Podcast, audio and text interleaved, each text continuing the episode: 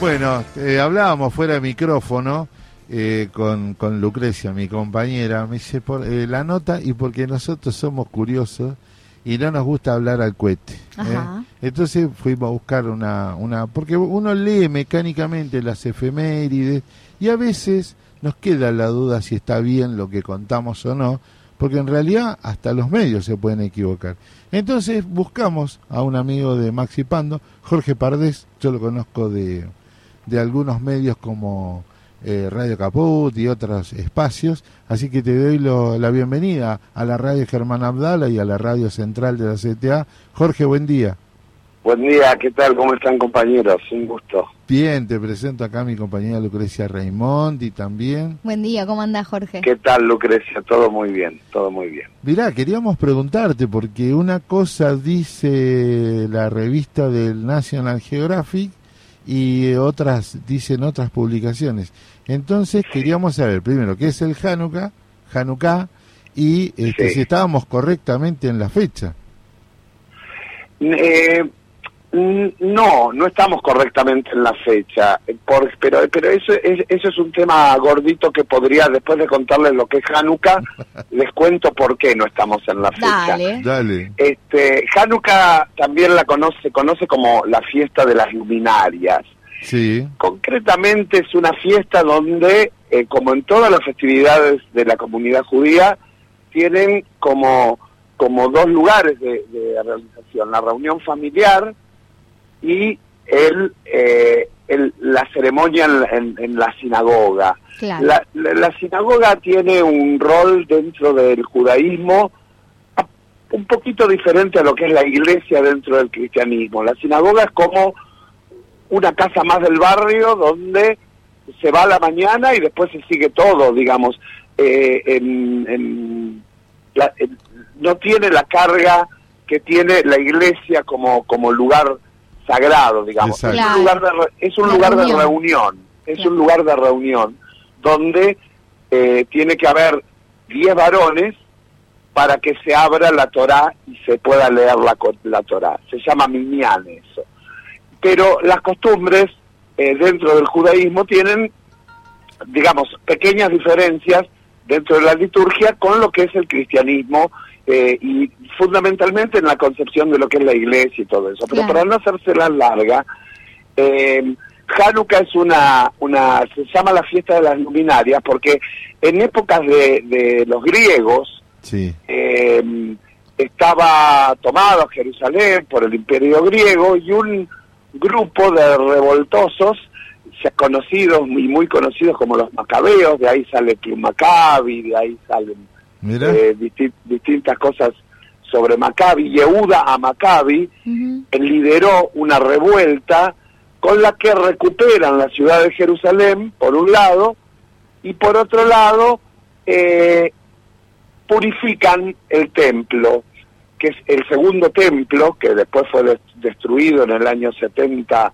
eh, de- después de Cristo, pero el segundo templo de la gran templo, que ese sí tenía toda esa carga mística y, y- y- y altares y demás, lo purifican y dentro de la purificación se eh, había una menorá, un candelabro, que debía ser encendido con aceite puro, aceite purificado, que era el aceite de oliva. sí. Y eh, había insuficiente cantidad de aceite, había para un solo día, y se produce el milagro de que el aceite duró para ocho días.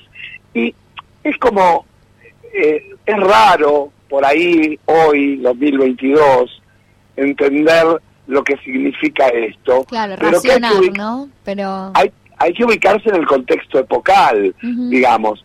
Eh, era muy importante la purificación y eh, Dios proveyó el, el milagro, digamos, ¿no? De, de tener el aceite de oliva. Hay distintas acepciones eh, con respecto a esta fiesta. Una de ellas viene por ahí de, de- de más antiguo. Esto que estoy hablando es en el siglo II antes de Cristo. Hay otras que se la consideran también una fiesta de, de inicio del solsticio de invierno. Claro. Entonces el fuego y el calor es lo que da, eh, por eso las luminarias. Y también se la considera una fiesta agrícola porque es el momento donde comienza la cosecha de la de la de la, de la oliva este y es eh, justamente no había porque en, producir el aceite tarda como 8 o 10 días y no había eh, no había aceite puro y se hace el, el ofrecimiento el, eh, de, de, las primeras vides como eh, tributo a Dios, digamos, ¿no? Eso era lo que ocurría. Eh, eh básicamente es una fiesta que es, tiene que ver con eso y se, se comen productos, las sufganiot son las más comunes, o, la, o los latkes, que son cosas fritas, eh, justamente por el aceite, se comen lácteos, se baila, se canta, eh, y de, acuerdo a la corriente religiosa hay distintos tipos de acepciones con respecto al Hanukkah. Ahora vayamos a la duda importante que tienen ustedes. De la fecha. Y es en cuanto a la fecha.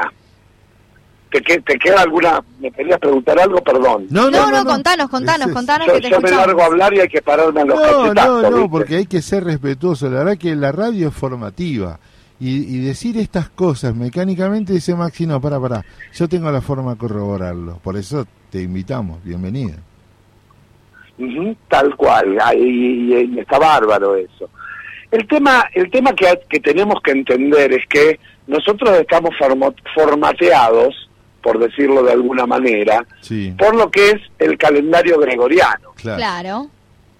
Este, pero la, el calendario hebreo es diferente al calendario gregoriano. El calendario hebreo tiene 12 meses, igual que el calendario gregoriano, pero a veces tiene 13. Claro. Ah. ¿Por qué? Porque es un calendario que respeta el ciclo metónico. El ciclo metónico eh, en astrología es eh, el ciclo que está vinculado a la circulación orbital de la Tierra y de la Luna. Entonces, como es de 28 días, hay veces que hay 13 meses, una vez, un año hebreo, eh, eh, el ciclo completo de las cuatro estaciones debe contar con un número exacto de meses lunares. De esta manera, el año hebreo puede tener 12 meses, año simple, y a veces lo que se eh, eh, con 13, que se lo llama año bisiesto, eh, o año preñado, porque tiene un mes más. Así se, en hebreo se dice así.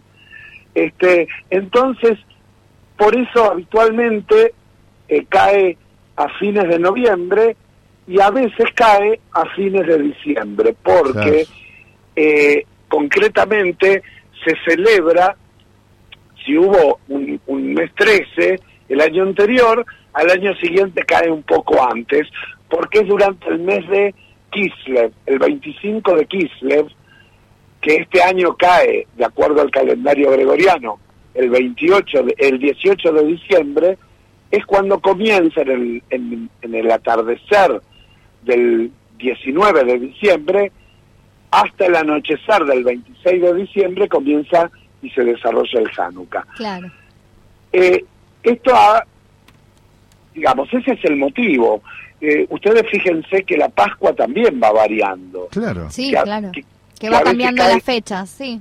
Claro, a veces la Pascua judía cae simultáneamente con, con, la, Pascua, cristiana, y a veces no. Y también, pues fíjense que la Pascua no tiene un día fijo y es porque el propio Vaticano sigue un calendario lunar para hacer esto, porque no no que no es el hebreo exactamente, que tiene particulares diferencias, pero eso lo regula la religión. Entonces la fecha la, establece la religión, ese es el motivo.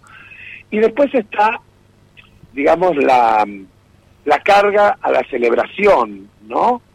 Eh, en Israel tiene ciertas particularidades, pero por ejemplo en Estados Unidos el Hanukkah eh, ha sido tomado de algún modo como para eh, equiparar, la comunidad judía es muy poderosa y muy grande en, Israel, en Estados Unidos, Entonces, hay mucha cultura del Hanukkah.